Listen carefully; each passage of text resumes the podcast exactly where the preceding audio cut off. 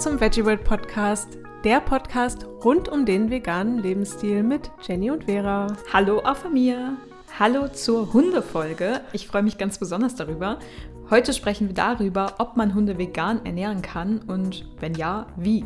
Das war auf jeden Fall ein wirklich vielfach gewünschtes Thema von euch aus der Community. Also wir haben wirklich zahlreiche Mails bekommen. Damals Lars sogar schon. Also es steht de dementsprechend auch schon super lange auf unserer persönlichen Themenwunschliste, aber eben auf eurer auch. Und wir sind sehr froh, dass wir diesen Wunsch erfüllen können oder konnten. Richtig. Ich habe nämlich schon einige Male im Podcast angesprochen, dass ich glückliche Hundebesitzerin bin. Mein Hund Kenai ernähre ich jetzt seit wenigen Monaten vegan. Er ist übrigens sechs Jahre alt und ich habe mir mit der Umstellung etwas länger Zeit gelassen, weil ich mich erst umfassend informieren wollte, um bloß keinen Fehler zu machen. Ich kann mich auch erinnern, dass du, bevor du ihn jetzt wieder umgestellt hast, schon mal erzählt hast, dass du es schon mal versucht hast und er es nicht so gut vertragen hat. Genau, ich war mir da auch gar nicht so sicher. Ich hatte äh, mir mit der Umstellung damals nicht so viel Zeit gelassen. Ich habe ihm einfach dann was Veganes gegeben und dachte, ja, das passt dann schon so. Aber naja, jetzt habe ich gelernt, dass die Umstellung doch über einige Wochen passieren sollte.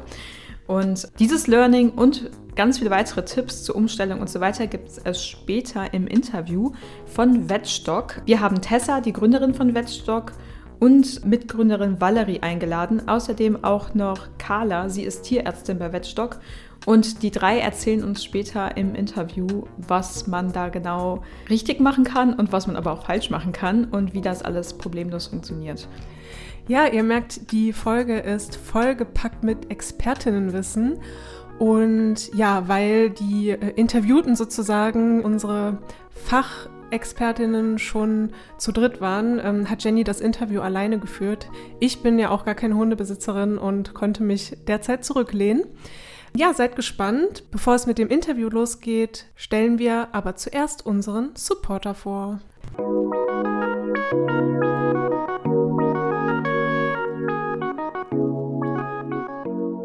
Unser heutiger Supporter ist Vivo Life. Wenn du auf der Suche nach veganen Nahrungsergänzungsmitteln bist und diese bei einem umweltbewussten Unternehmen kaufen möchtest, dann schau unbedingt mal im Online-Shop von Vivo Life vorbei.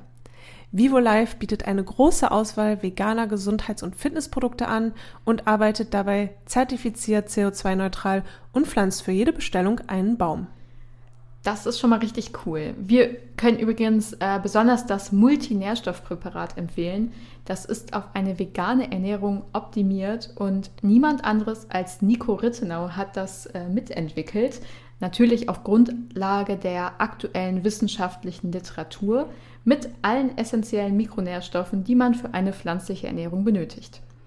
Ja, und alle Produkte von Vivo Life sind zu 100% pflanzlich, werden aus biologischen Zutaten komplett ohne künstliche Aromen, Farbstoffe, Füllstoffe und Bindemittel hergestellt und auch unabhängig auf Schwermetalle, Pestizide und Herbizide getestet. Ja, und das Beste, mit dem Gutscheincode VEGGIE10 sparst du ganz 10% auf deine erste Bestellung auf vivolive.de. Ganz ohne Risiko, denn du hast eine 30-tägige Geld-Zurück-Garantie. Und ich würde sagen, schau mal nach dem Podcast vorbei und shop mal ein paar Multinährstoffpräparate. Den Link sowie den Gutscheincode findest du natürlich in den Shownotes dieser Folge. Wir sagen noch Danke an Vivo Live für den Support und das tolle Angebot und freuen uns, wenn du unseren Supporter und damit auch uns unterstützt. Danke.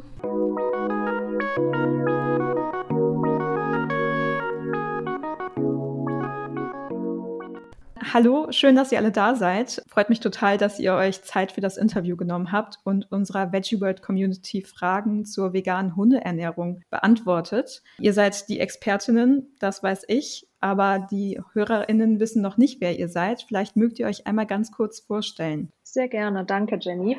Also wir sind das Team Vecdog. Ich bin Tessa. Mit dabei heute sind äh, Mitgründerin Valerie und unsere Tierärztin Carla. Ich habe das Unternehmen vor sechs Jahren für meinen Rüden, damaligen Rüden Nelson gegründet, der an einer Futtermittelunverträglichkeit litt.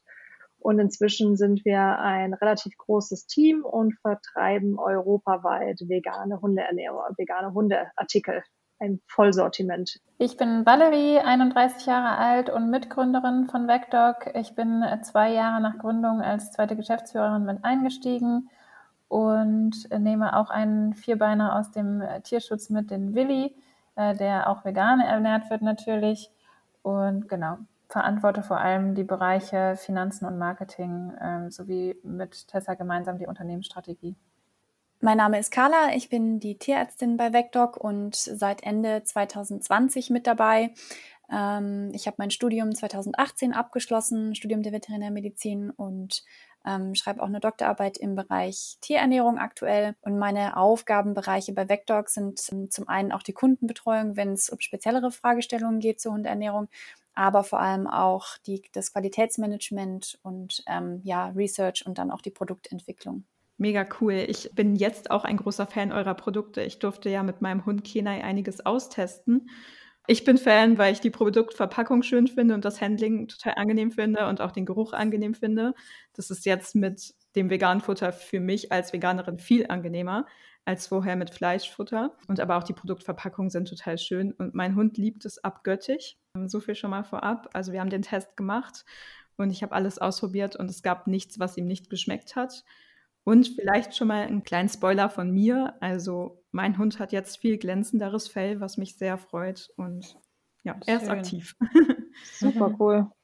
Ja, sehr gut. Also vielen Dank schon mal dafür. Ja, wir arbeiten um, schwer dran und wir sind ja selbst unsere strengsten Kunden und ich glaube, das macht auch, das merkt man in unseren Produkten, weil wir einfach dieses Futter jeden Tag oder die Produkte jeden Tag unseren eigenen Hunden füttern und ich glaube, das unterscheidet uns auch von vielen anderen Futtermittelunternehmen.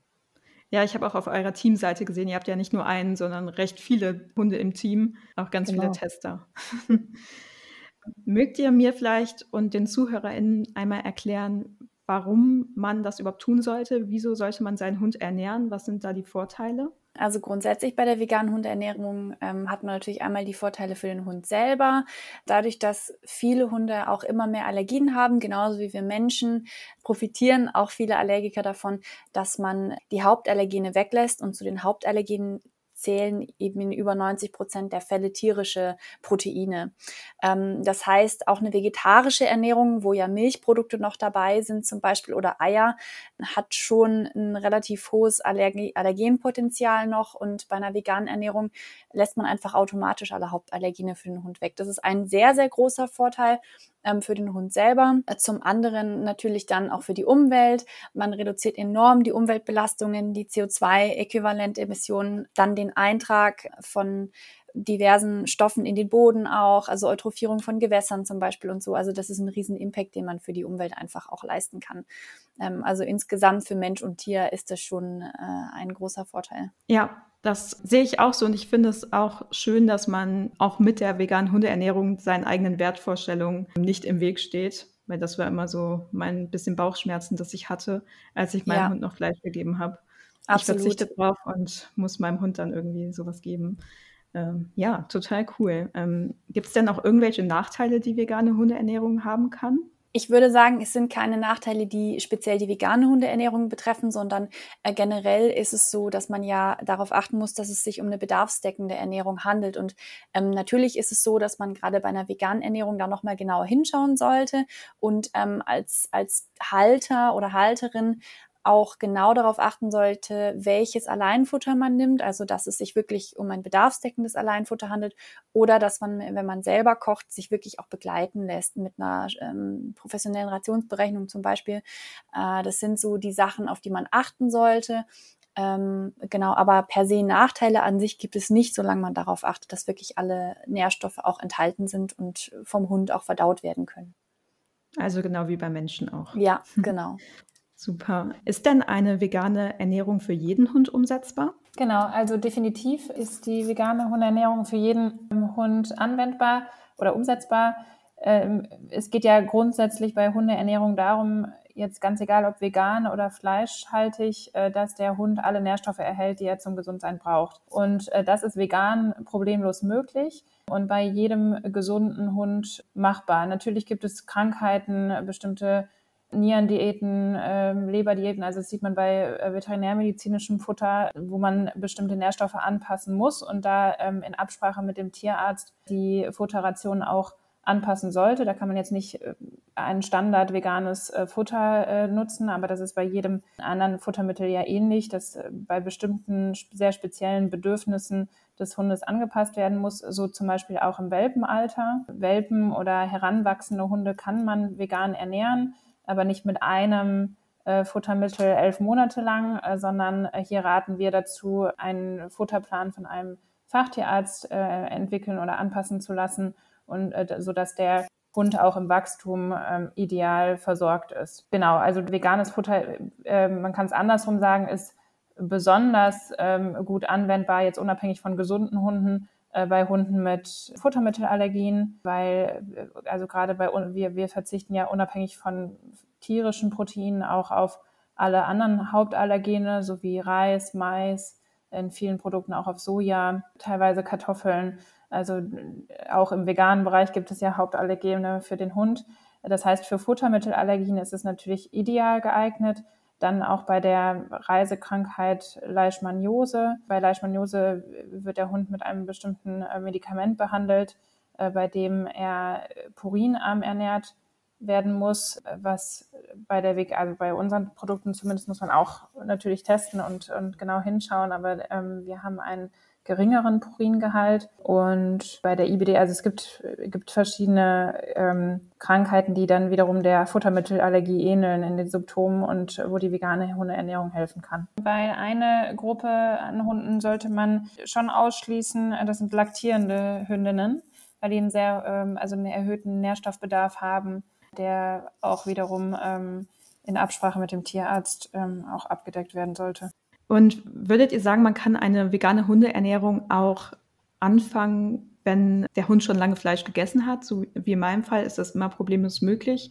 Oder sollte man ab irgendeinem Alter sagen, so, nee, jetzt ist es auch zu spät? Nee, also grundsätzlich äh, kann man in jedem Alter auch auf eine vegane Hundeernährung umstellen. Äh, generell gilt es eigentlich immer, dass man dann eben recht schonend umstellen sollte, damit sich auch die Verdauung ähm, an die neue Zusammensetzung der Nahrung gewöhnen kann. Aber grundsätzlich, wenn der Hund das Futter gerne frisst, ist natürlich die, die Grundvoraussetzung immer, wenn er es gerne frisst und gut verträgt, dann steht dem auch in, in höherem Alter nichts im Wege. Super.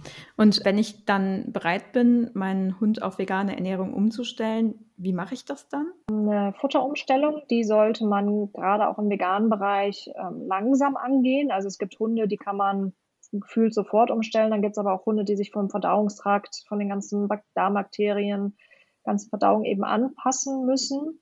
Und dann gibt es noch die Hunde, die ähm, von der Akzeptanz her einfach eine gewisse Zeit brauchen. Wir arbeiten komplett ohne Lockstoffe, ohne Geschmacksverstärker und ähnliches. Und wenn Hunde jetzt sehr lange ein Futter bekommen haben, das diese eben enthalten hat, dann ist es so ein bisschen wie wenn man einem Kind, was immer nur Pizza und Schokolade gegessen hat, auf einmal Gemüse vorsetzt. Also man muss sich erst dran gewöhnen und deswegen empfehlen wir eine langsame Futterumstellung zwischen zwei und vier Wochen, wo das alte Futter einfach Step by Step reduziert wird und mit Vecdog ergänzt wird und dann sollte da auch kein, kein Problem bestehen. Es kann am Anfang so ein bisschen zu Verdauungsthemen kommen, wie dass der Hund mal pupst oder dass der Kot ein bisschen weicher wird. Das sollte sich allerdings nach ein paar Wochen eingespielt haben und ähm, eingependelt haben. Das kann ich auch aus meiner Erfahrung bestätigen. Also bei meinem Hund war es auch so, dass er am Anfang ziemlich viel gepupst hat, aber es hat sich mittlerweile komplett gelegt und seine Verdauung scheint jetzt vernünftig zu sein. Super. Gerade bei veganer Hundeernährung oder auch generell bei Tierernährung sind die Fragezeichen im Kopf oder die Zweifel immer ganz groß. Und viele fragen sich, ja, ist das denn jetzt überhaupt artgerecht? Ähm, kann ich das überhaupt machen? Weil im Endeffekt könnte man auch sagen, es ist eine eigene Ego-Entscheidung von uns Menschen. Ja, wir wollen vegan sein, da muss das jetzt mein Haustier auch machen. Gibt es da aktuelle Studien zu oder stützt ihr eure, euer Produkt auf Studien? Könnt ihr da irgendwie ein bisschen was erzählen oder habt ihr vielleicht selber Studien gemacht? Also wir verwenden die aktuelle Studienlage immer, um unsere neuen Rezepte zu kreieren, auch ähm, um zu sehen, welche Rohstoffe können wir in welcher Form best, am besten einsetzen, damit es für den Hund verdaulich ist zum Beispiel. Und da gibt's mittlerweile mehr und mehr, auch wirklich belastbare Studien, vor allem ähm, im Bereich dann auch für vegane Proteinquellen. Ganz viel gibt's zum Beispiel bei Sojaproteinen, aber auch bei anderen ähm, Proteinisolaten und Konzentraten, gerade aus Hülsenfrüchten, wo man halt zeigen kann, dass die, wenn die entsprechend auf aufgeschlossen sind durch den Hund, sehr wohl ganz gut verdaulich sind. Ähm, das gleiche gilt natürlich auch für Kohlenhydratquellen. Ähm, da hängt es ganz viel davon ab, wie die verarbeitet werden und dass die entsprechend aufgeschlossen werden, damit der Hund auch die Nährstoffe und die Energie daraus ziehen kann. Dazu muss man sagen, dass der Hund im Laufe der Domestikation einige Anpassungen äh, ja, durchlaufen ist quasi. Im Vergleich zum Wolf beispielsweise kann der Hund deutlich besser Stärke verdauen. Der hat dafür das Enzym Amylase mittlerweile auch entwickelt. Er kann zum Beispiel besser Stärke verdauen als auch Pferde. Das heißt, er hat sich sehr an die menschliche Ernährung angepasst und ist eigentlich mittlerweile ein Allesfresser und kein Fleischfresser mehr. Es zeigt sich zum Beispiel auch in der Länge des Verdauungstraktes, also dass es länger ist als beim Wolf und, und so weiter. Da gibt es anatomisch und ähm, biologisch viele Anpassungen. Das heißt, man kann da eigentlich nicht mehr davon sprechen, ist das jetzt artgerecht, ist das jetzt für einen Wolf passend, weil der Hund kein Wolf mehr ist. Der, der Hund, der Haushund selbst ist seine eigene Art und dementsprechend ist er daran angepasst, auch von Essensresten zu leben, weil, ähm, wie gesagt, in der Vergangenheit Fleisch eigentlich ein sehr teures und sehr seltenes Lebensmittel war, so dass man das jetzt nicht unbedingt den Hunden gefüttert hat. Also das war schon eher eine Kohlenhydrat- und Gemüsebasierte Ernährung, historisch betrachtet. Das heißt, eigentlich ja, entspricht es schon eher dem Hund, ihn dann auch Gemüse und, und Kohlenhydratlastig zu füttern. Und wie gesagt, wenn die Proteinquellen auch entsprechend aufgeschlossen sind und alle essentiellen Aminosäuren enthalten, dann steht dem nichts im, im, im Wege. Also ähm, da steht auch wieder die Bedarfsdeckung eben an erster Stelle und weniger jetzt die Rohstoffquellen, aus denen die Nährstoffe stammen. Klingt sehr spannend. Das ist ja dann eigentlich auch wieder genau wie bei der menschlichen Ernährung. Sehr ähnlich, ja. Ja. Und wir sind ja auch mittlerweile auch angepasst und ja, essen kein rohes Fleisch irgendwo. Wenn ich jetzt meinen Hund vegan ernähre, worauf muss ich denn achten? Ähm, gibt es irgendwie Anzeichen, außer jetzt ganz am Anfang die Verdauung vielleicht, woran ich sehe, ob mein Hund das verträgt, ob ich was ändern muss, ob die Futtermengen passen? Oder muss ich vielleicht einfach regelmäßig zum Tierarzt gehen und das checken lassen? Da gilt eigentlich das Gleiche, wie wenn man den Hund mit einer fleischbasierten Ration füttert. Es ist grundsätzlich leider so, dass man jetzt zum Beispiel Mangelernährungen, bei denen es ja auch viele Bedenken gibt im, im Hinblick auf eine vegane Ernährung bei Hunden, dass man die in einem Blutbild zum Beispiel eigentlich kaum feststellen kann. Ähm, es gibt zwar sogenannte BARF-Profile zum Beispiel, die auch viel von BARFern gemacht werden, aber auch von vegan ähm, ernährten Hunden viel gemacht werden die Aussagekraft ist leider sehr, sehr begrenzt und man kann anhand äh, dieser Blutbilder nicht sagen, ob der Hund tatsächlich mit allen notwendigen Nährstoffen versorgt ist. Das heißt, auch hier ähm, zum einen natürlich darauf achten, wie geht es meinem Hund? Ist der fit? Ähm, nimmt der an Gewicht zu oder nimmt der ab? Wie ist die Fellqualität? Genauso wie du bei deinem Hund auch schon festgestellt hast, wenn das Fell schön glänzend ist, ist es ein gutes Indiz. Ähm, ansonsten das Allgemeinbefinden, jede Verhaltensänderung sollte immer abgeklärt werden. Ähm, aber grundsätzlich muss man sagen, rein vom Nährstoff, von der Nährstoffaufnahme muss man einfach sicher sein, dass es sich um bedarfsdeckendes Futter handelt. Und es geht nur, wenn ähm, man entweder eine individuelle Ration sich hat berechnen lassen für den eigenen Hund oder wenn es ein Hersteller ist, der weiß, was, wie die Zusammensetzung seines Futters ist. Also das sprich ein Hersteller, der Vollanalysen vom Alleinfutter macht und diese Werte auch gegencheckt mit den Bedarfswerten der Hunde. Ähm, Labortests oder ähnliches, die man jetzt am Hund für, durchführen ähm, lassen kann, die gibt's in dem Sinne nicht, die wirklich aussagekräftig sind. Interessant. Also was mir bei meiner, ähm, bei meiner, nein, bei der Ernährung meines Hundes aufgefallen ist, ist, dass die Futtermengen, die ihr mir ähm, angegeben habt, ich hatte das Gefühl, das ist etwas zu wenig für meinen Hund. Aber auch nur, weil wir ungefähr schon zwölf Kilometer am Tag zusammen spazieren gehen. Und ich habe es dann ein bisschen angepasst und ein bisschen Trockenfutter noch dabei gegeben, weil er irgendwie schnell abgenommen hat. Und jetzt, glaube ich, haben wir mittlerweile so ein ganz, Maß, ganz gutes Maß gefunden. Ergänzt ihr generell das Futter auch immer mit Leckerchen und so weiter? Oder also das kommt dann auch in der Ernährung mit? Ja, hast vor. du denn dich an der oberen Fütterungsempfehlung orientiert? Oder? Ich habe eine bekommen auf die Kilogrammanzahl meines Hundes.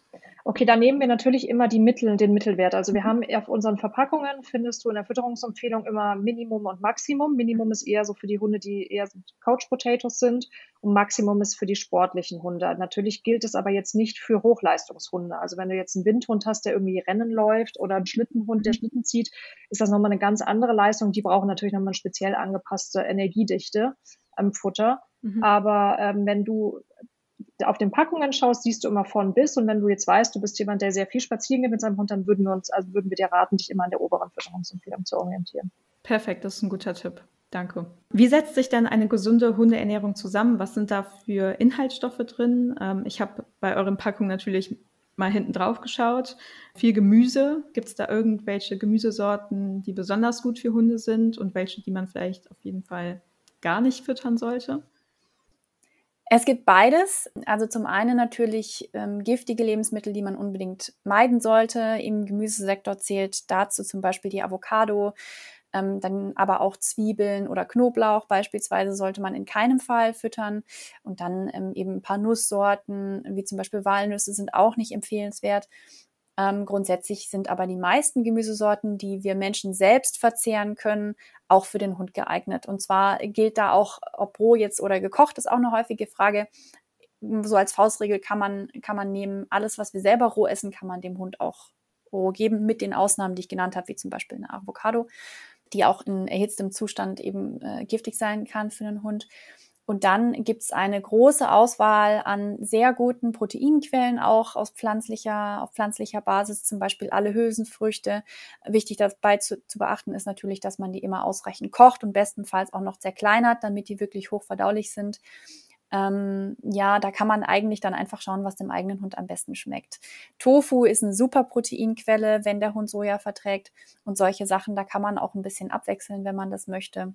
Genau, und dann eigentlich an Gemüse ist immer ganz gut, wenn man ein bisschen dunkles Blattgemüse auch mit dabei hat. Ähm, gilt in der menschlichen Ernährung ja auch. Also gerade sowas wie Spinat oder Grünkohl eignet sich sehr gut und ist auch sehr nährstoffreich. Klingt sehr lecker. Ich habe auch angefangen, ähm, selber zu kochen und ich esse jetzt auch oft das gleiche wie mein Hund, nur dann eben gewürzt. Ja. Macht ihr vielleicht auch. Also meine Sachen sind da nicht im Hochleistungsmixer püriert, sondern noch in äh, komplett, aber wir essen jetzt schon recht ähnlich. Ich habe auf eurer Seite gesehen und natürlich auch ausprobiert. Ihr habt ähm, das Nassfutter, Trockenfutter und dieses Nahrungsergänzungsmittel und natürlich die Snacks. Für wen eignet sich denn jetzt was? Gibt es irgendwie, also hängt das vom Hund ab, was man dem geben sollte? Oder hängt das vom Menschen ab, womit er sich irgendwie am wohlsten fühlt und was irgendwie zum Alltag passt? Ähm, was empfiehlt ihr da?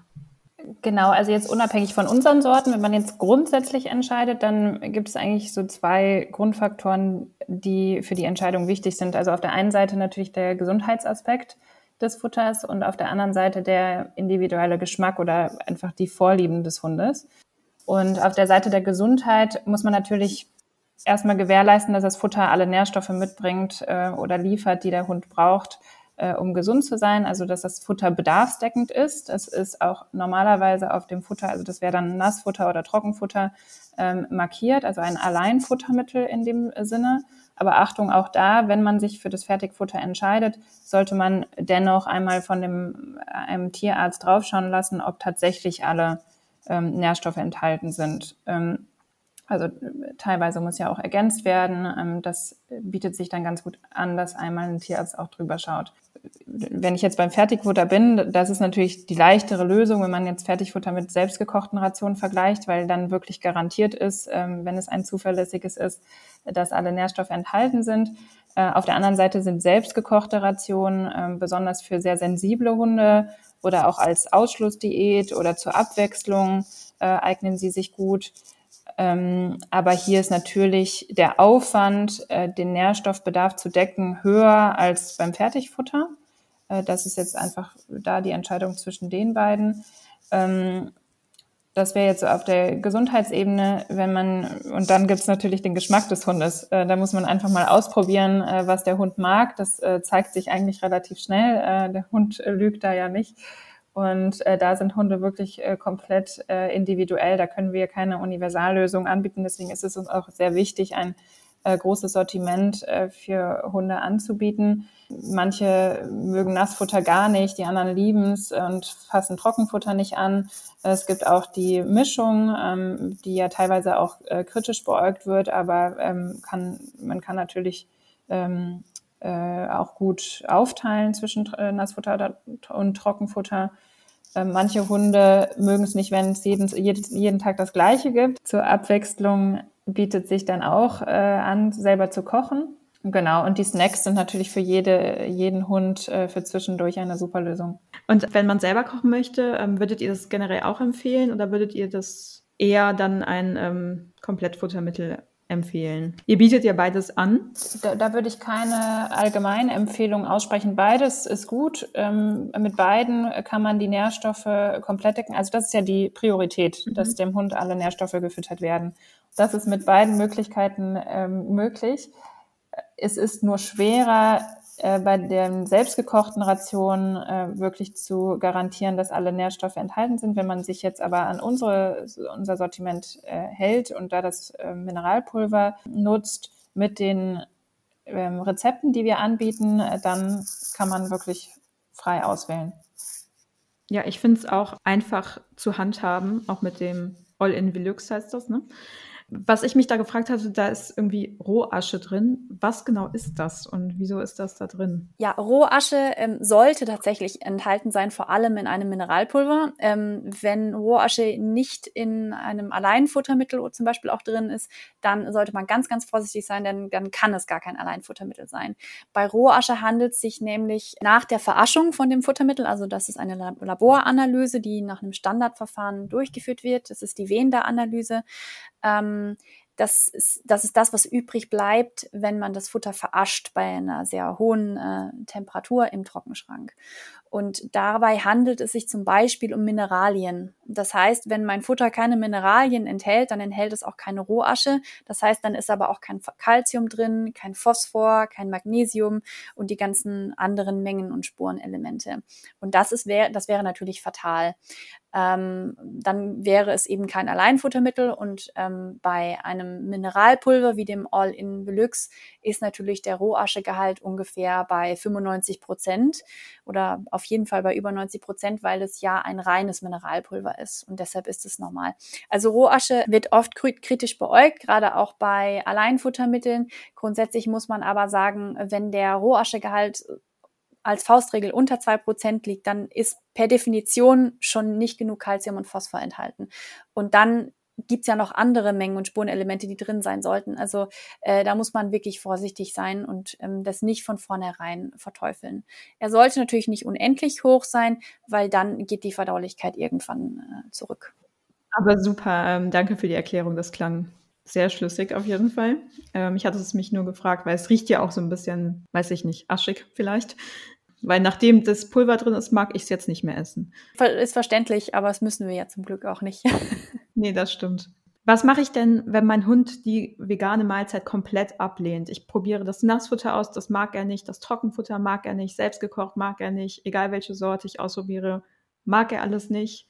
Was mache ich dann? Es gibt so ein paar Life-Hacks, wie man sie nennt. Also zum einen, wie gesagt, ist eine ganz langsame Futterumstellung. Also wenn ich merke, der Hund frisst es nicht, dann füge ich erstmal, das ist so der erste Versuch, den ich machen würde, wieder mehr von dem Alten hinzu und mache einfach eine langsamere Futterumstellung. Vielleicht braucht er einfach länger, um sich an den Geschmack zu gewöhnen.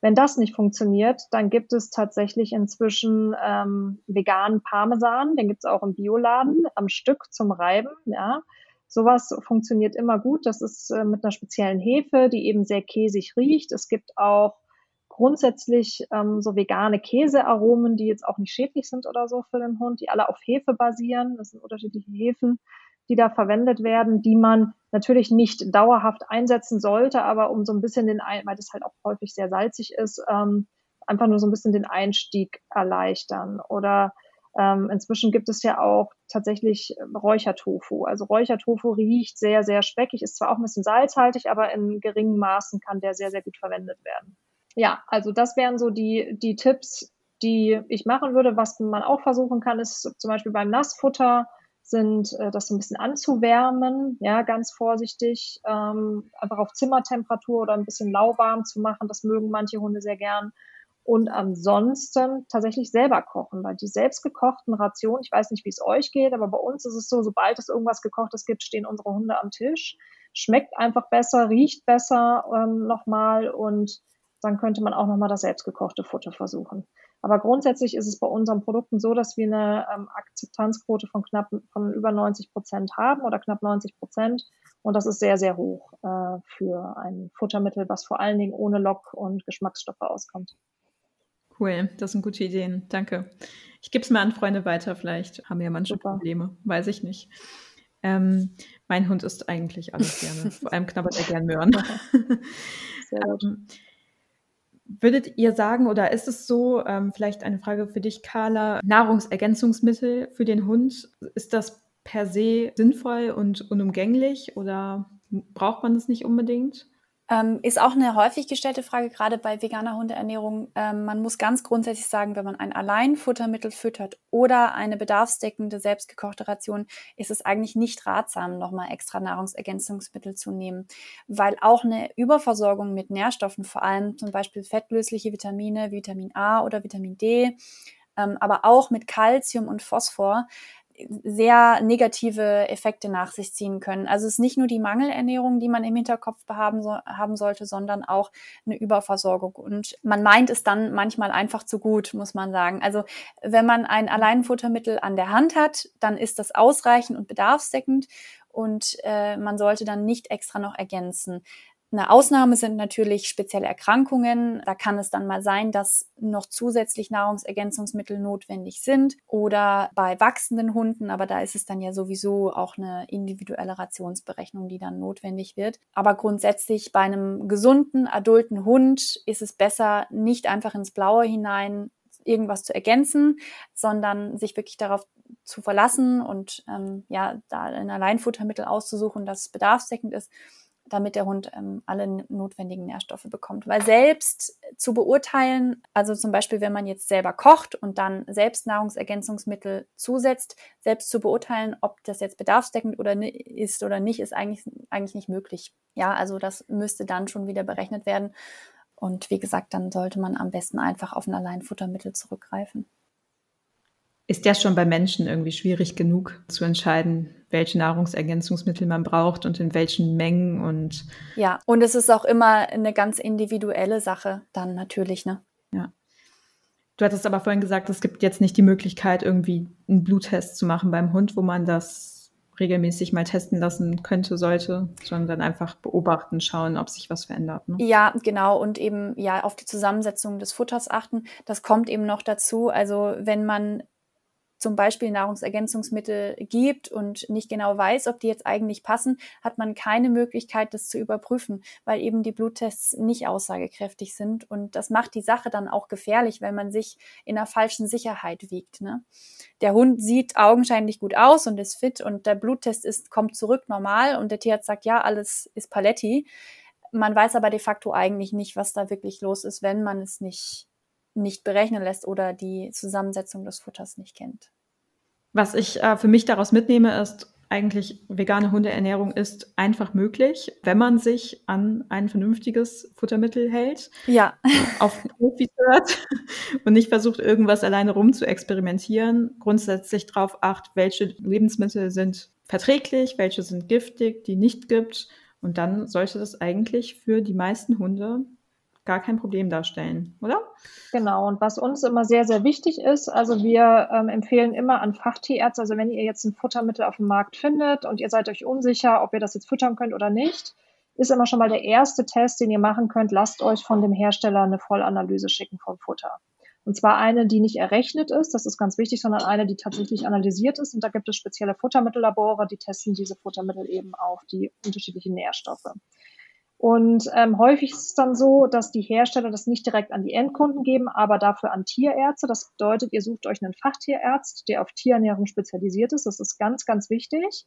Und schickt oder bittet ihn, bei diesem Futtermittelhersteller die Analysen anzufragen, damit er das Futter einmal kontrollieren kann. Und wenn die, diese Firma nicht bereit ist, ähm, die Analysen rauszugeben, dann solltet ihr schon mal hellhörig werden. Oder wenn Sie sagen, Sie haben nur errechnete Werte und keine tatsächlich analysierten Werte, dann solltet ihr wahrscheinlich auch die, oder im besten Fall die Finger davon lassen, weil dann ist das. Und wir können nur sagen, ganz viele Futtermittel auf dem Markt, die oder die auf dem Markt sind, würden wir persönlich unseren Hunden nicht füttern. Ihr solltet hellhörig werden, wenn die äh, Futtermittelunternehmen euch weder Analysen zur Verfügung stellen oder die Werte, die sie zur Verfügung stellen, einfach nicht auf analysierten Werten, sondern auf errechneten Werten basieren. Und wir können nur sagen, dass das, was auf dem Markt ist oder dass sehr, sehr viele Futtermittel leider so sind, dass wir sie selber unseren Hunden nicht füttern würden. Und äh, deswegen lohnt es sich auch wirklich kritisch zu sein und immer die Werte nicht von einem normalen Tierarzt zu analysieren, analysieren zu lassen, sondern wirklich von einem Fachtierarzt, der sich auf Tierernährung spezialisiert hat. Ja, es ist ein äh, ganz, ganz guter Punkt, den du da sagst, Tessa, wenn ich kurz einhaken darf. Und ähm, die Tatsache, dass sehr viele auch als Alleinfutter mit deklarierte Futtermittel für Hunde nicht bedarfsdeckend sind, das gilt auch für sehr, sehr viele fleischhaltige Futter. Also da, ähm, das wollte ich nochmal heraus äh, stellen, dass das nicht nur für vegane Futtermittel gilt, sondern auch für sehr, sehr viele Produkte mit tierischen äh, Inhaltsstoffen. Also man kann sich nicht darauf verlassen, dass nur weil Fleisch in einem Futter drin ist, da auch alle Nährstoffe drin sind. Ähm, ganz viele ähm, auch Barfrationen zum Beispiel, die ja als Fertigbar zum Beispiel verkauft werden, da sind gravierende Mängel ähm, feststellbar, wenn man die mal in eine Laboranalyse gibt. Da gibt es auch mittlerweile von Kollegen, gerade aus dem Futtermittelbereich, sehr schöne Studien, wo unabhängigen Laboren mal fleischhaltige Futtermittel, Barfrationen und vegane Futtermittel analysiert wurden. Und das ist äh, durchweg durch die Bank. Ähm, kann man da nichts über einen Kamm scheren. Also das ist wirklich abhängig vom Hersteller ob der ähm, ja da entsprechend auch zum Beispiel tierärztlich begleitet wird oder nicht. Es muss ja kein Tierarzt in, in, einem Futtermittelunternehmen sein und man ist auch nicht verpflichtet, Analysen von seinem Produkt machen zu lassen. Das heißt, im Prinzip gibt es eigentlich keine Gesetzesgrundlage, auf der man jetzt auch ähm, eine Handhabe gegenüber einem Futtermittelhersteller hätte. Ja, also wenn das kein bedarfsdeckendes äh, Futter ist. Das heißt, wie Tessa schon sagte, es ist wichtig, sich da selbst auch ein bisschen hinterzuklemmen, zu schauen, wie seriös ist das ganze Unternehmen, ähm, sind die da offen, auch über Analysewerte zu sprechen. Und ähm, wichtig zu wissen ist auch, dass das, was auf der Verpackung draufsteht, die ernährungsphysiologischen Zusatzstoffe, das sind keine Analysewerte. Also wenn sich ein Futtermittelunternehmen darauf beruft, ähm, ist das nicht ausreichend als Information. Also wenn man sich für Fertigfutter entscheidet, dass wir nur noch mal also mehrfach betonen können, äh, da aufzupassen. Also nicht einem Futter vertrauen, was Alleinfuttermittel ähm, draufstehen hat, heißt wirklich, in, also leider in wenigeren Fällen, dass es wirklich bedarfsdeckend ist. Das heißt, wenn man sich für eins entschieden hat, vielleicht auch ähm, von Freunden empfohlen oder eben vom Tierarzt, da trotzdem nochmal nachschauen, äh, wenn man nicht selber kocht und es nicht selber in die Hand nimmt. Ähm, und es gibt auch kleine ähm, überp eigene Überprüfungsmaßnahmen. Also zum Beispiel haben wir herausgefunden, ein äh, veganes Futter, was ein Biosiegel hat. Also ein bio-veganes Futter kann kein Alleinfutter sein, weil die Bio-Verordnung es nicht erlaubt, dass Aminosäuren ergänzt werden. Das heißt, Bio, vegan, Alleinfutter geht nicht. Und auch, ähm, es gibt ja auch immer wieder diese großen Diskussionen, dass es tierschutzwidrig sei, Hunde vegan zu ernähren oder dass das Veterinäramt dann kommt und man angezeigt werden kann und so. Das ist de facto einfach falsch. Also das europäische Recht sagt, man soll einen Hund bedarfsdeckend ernähren. Ja? Und diese Bedarfsdeckung kann pflanzlich als auch fleischhaltig erfolgen, als auch vegetarisch. Also da geht alles. Und es ist eben nur wichtig, dass es bedarfsdeckend ist. Und auch hier wieder lasst euch dadurch nicht verunsichern, wenn ihr da sowas hört. Das ist häufig irgendwelche reißerischen Headlines von irgendwelchen äh, Medien, die da häufig gerne auf den Zug aufspringen. Also nein, es ist nicht tierschutzwidrig, einen Hund vegan zu ernähren, da er wenn es ein gutes Futter ist, eben alle Nährstoffe erhält, die er zum Gesundsein braucht. Wichtig ist, dass es bedarfsdeckend ist und dass es ihm schmeckt. Das ist ja das Typische bei VeganerInnen. Also ich glaube, jeder kennt diese Headlines, egal ob bei Kinderernährung, bei Schwangeren, ja, ja, genau. bei wem auch immer. Es ist auch total spannend, dass ihr das so erzählt, wie man darauf achten soll, weil welche Person, die ihren Hund fleischhaltig ernährt, achtet so sehr darauf. Ich denke mal, das sind auch die wenigsten. Leider. Oft ist es einfach, ja, ich kaufe irgendein Futter, was es vielleicht bei dem Supermarkt um die Ecke gibt und dann wird der Hund damit ernährt. Und wenn er dann plötzlich vegan ernährt wird, wo kriegt er dann seine Nährstoffe her? Hat er dann alle seine Proteine? Kann er überhaupt noch wachsen? Mhm. Das ist ja leider immer wieder das Gleiche beim Thema vegan. Ja. Total schön, dass ihr da so drauf achtet. Ja, wir, wir merken vor allem, da fleischhaltiges Futter schon so zur Gewohnheit gehört, wird da gar nicht mehr so im Detail drauf geschaut. Das heißt, wir würden eher sagen, dass vegane Futtermittel dadurch, dass sie so kritisch beäugt werden und so häufig von Tierarzt, Tierärzten auch analysiert werden oder auch bei uns äh, fragen Tierärzte Analysewerte an. Ähm, das glauben wir nicht, dass das bei jedem fleischhaltigen Futter passiert. Äh, da wird so viel kritischer drauf äh, geschaut, auch also das äh, merkt man ja auch bei der eigenen veganen Ernährung. Welcher Mensch, der sich ähm, nicht vegetarisch oder flexitarisch, sondern einfach mit Fleisch ernährt, achtet so sehr auf den, die ausgewogene Ernährung äh, wie ein Veganer. Also als Veganer muss man sich mit den Produkten, die aktuell auf dem Markt sind. Gott sei Dank jetzt immer mehr, aber äh, vorher war es ja so, dass ähm, man nicht so ein großes Angebot hatte. Das heißt, man hat sich so ausführlich mit den Nährstoffen äh, und den ähm, Inhaltsstoffen des Essens auseinandergesetzt, äh, dass man am Ende viel besser ernährt war als äh, oder ist als äh, jemand, der sich damit gar nicht auseinandersetzt. Und so ist es beobachten wir es häufig auch, der Unterschied zwischen fleischhaltigem und veganem Hundefutter. Ja, absolut. Also das kann ich so aus tierärztlicher Erfahrung auch sagen. Ähm, gerade im Bereich äh, der Ernährungsberatung, auch bei der Rationsberechnung, wo ja auch viel mit fleischhaltigen Futtermitteln gearbeitet wird, wenn man bei den Herstellern anfragt nach Analysewerten, ist es wirklich eigentlich schon ja erschreckend, wie viele keine Analysewerte rausgeben, wie viele Hersteller abblocken. Und da muss man sagen, ähm, das kann man leider auch nicht anhand des Preises oder der vermeintlichen Qualität des Futtermittels ausmachen. Also gerade auch Biofutter sind oft nicht bedarfsdeckend, auch im Fleischsektor viele, die ähm, eher im Premium-Bereich unterwegs sind, leider auch nicht. Ähm, gleichzeitig gibt's sehr viele günstige Futtermittel, die vielleicht nicht so einen schönen Werbeauftritt haben, aber bedarfsdeckend sind. Also da kann man dann eben auch leider nicht nach dem Preis gehen und sagen, okay, ich investiere jetzt zwei Euro mehr und weiß, dass meinem Hund was Gutes gefüttert wird, denn dem ist einfach leider nicht so. Man muss da wirklich ein bisschen hinter die Fassade auch schauen und ähm, ja, schauen, ob da das, was ausgelobt wird an Premium, auch wirklich auf wissenschaftlicher äh, Information beruht und nicht nur auf Marketing. Also ich würde sagen, wir haben alle viel gelernt. Also ihr wusstet das natürlich schon, aber die ZuhörerInnen haben wahrscheinlich sehr viel mitgenommen. Ich habe auch noch mal einiges mitgenommen. Ähm, habt ihr noch etwas abschließend, was ihr gerne sagen möchtet, was ihr gerne in die Welt bringen möchtet? Vielleicht, ja, Tessa? Ähm, genau, also wir können jedem immer ans Herz legen, es einfach mal zu versuchen. Und wenn man schon seinen Hund nicht komplett umstellen möchte auf vegane Ernährung, was ja auch völlig okay ist, ähm, jeder soll seinen Hund so ernähren, wie er es gerne möchte, denken wir doch, dass zum Beispiel unsere Snacks, also wir haben ja eine sehr breite Produktpalette, die sich über Alleinfutter äh, bis hin zu für Selbstkocher, also Nahrungsergänzungsmittel über Snacks erstreckt, dass die Snacks ein ganz guter Einstieg sind, um einfach mal so ein bisschen reinzuschnuppern. Denn wirklich bei Snacks kann man einfach ganz leicht auf Fleisch verzichten. Wir haben sogar unsere Beefies und Jerkies, die haben, die werden über Buchenholz geräuchert, die haben auch so einen ganz rauchigen Geschmack und werden von Hunden total gerne angenommen. Also testet euch einfach mal durch und wenn es schon kein Alleinfutter sein soll, dann testet die Snacks oder legt einen Veggie Day ein, vielleicht samstags, dass ihr sagt, okay, samstags gibt's Vegdog und äh, ansonsten eben wieder das gewohnte Futter. Also Step by Step und jeder Schritt ist ein Schritt in die richtige Richtung. Genau, wie bei Menschen. Jede vegane Mahlzeit ist eine gute Mahlzeit. Genau. Ja. Jede, Do genau. jede Dose zählt bei uns.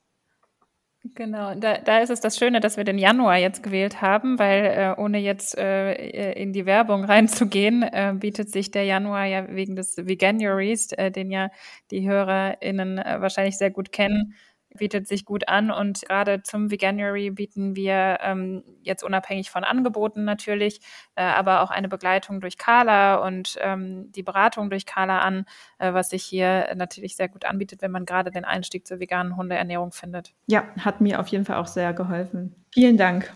Super. Ja, dann danke dir, Jenny. Super. Es hat total Spaß gemacht und es war auch cool, dich mal live zu sehen. Ja, hat mich auch total gefreut. es ist immer schöner, irgendwie nochmal so Gesichter zu sehen. Und schön von deinen Erfahrungen zu hören. ja, und es freut uns total. So, das war das Interview mit VecDoc. Es war mega spannend, fand ich. Mega spannend habe ich ja auch während des Interviews häufiger mal gesagt, weil ich auch echt mega begeistert war, wie Carla vor allem, die Tierärztin, diese ganzen Details erklärt hat Und sowas nochmal aus so einer professionellen Sicht zu hören, gibt mir auf jeden Fall ein sehr gutes Gefühl, meinen Hund auch weiterhin vegan ernähren zu können. Und ich hoffe auch, dass ihr all eure Fragen jetzt beantwortet habt und mit gutem Gewissen in eine vegane Hundeernährung starten könnt. Schaut auf jeden Fall mal bei VecDog vorbei. Dem habe ich nichts hinzuzufügen. Informiert euch gerne auf der Internetseite von VecDog VecDoc hat auch gerade eine spezielle Aktion zum Veganuary, wo die Tierärztin Carla viele Tipps gibt zur Umstellung von euren Hunden. Teilt auch den Podcast gerne mit anderen Hundebesitzern und Hundebesitzerinnen und wir freuen uns auch, wenn ihr weiterhin Themenwünsche an uns adressiert. Heute skippen wir das Highlight der Woche, weil die Folge sowieso schon sehr lang geworden ist. Darauf könnt ihr euch dann in zwei Wochen wieder freuen. Genau. Vielen Dank fürs Zuhören und bis zum nächsten Mal. Bis Tschüss. bald. Tschüss.